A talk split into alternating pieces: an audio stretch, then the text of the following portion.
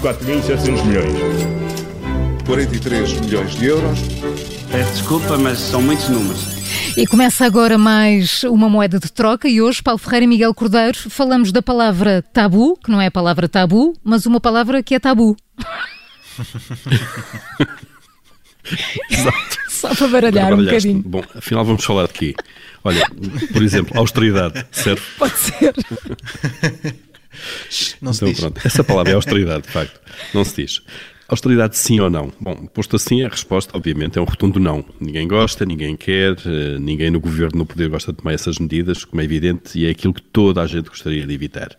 Outra coisa é se ela vai ser ou não ser necessária em nome da estabilidade da economia, da estabilização das contas públicas, eh, que no fim do dia essas coisas que dão para o torto, como sabemos, todos nós contribuintes pagamos. Portanto, este é um debate que vai continuar nos próximos meses, seguramente, não só pelas questões semânticas, mas também pelas opções políticas.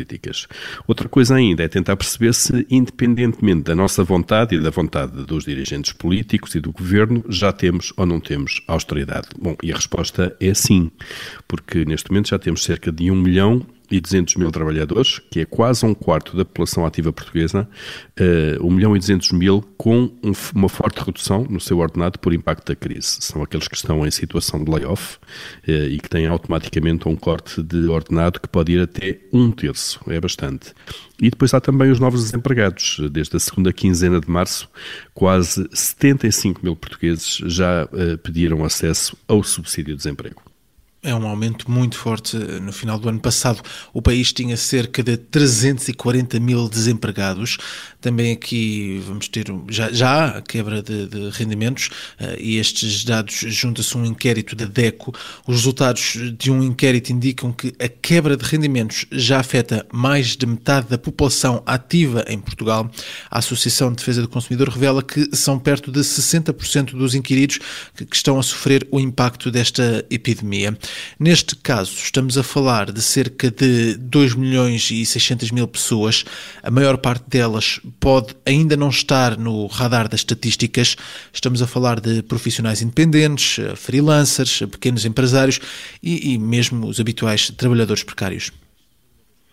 É, no fundo, são, são, são pessoas, trabalhadores, classes profissionais que não estão em layoff, uh, porque não, não, essa, não estavam em situação que pudesse correr ao layoff, nem sequer perderam o emprego em termos formais, mas que deixaram, obviamente, de ter os mesmos rendimentos que tinham, uh, porque houve uma quebra da atividade económica, houve uma redução do número de clientes e as empresas, eventualmente, para que eles trabalhavam também, uh, perderam, perderam o negócio. Portanto, independentemente do debate político e conceptual sobre a austeridade, a verdade é que muitos portugueses do setor privado já estão a apertar o cinto e a sofrer as consequências desta crise económica provocada pela necessidade de tomar medidas para travar a epidemia.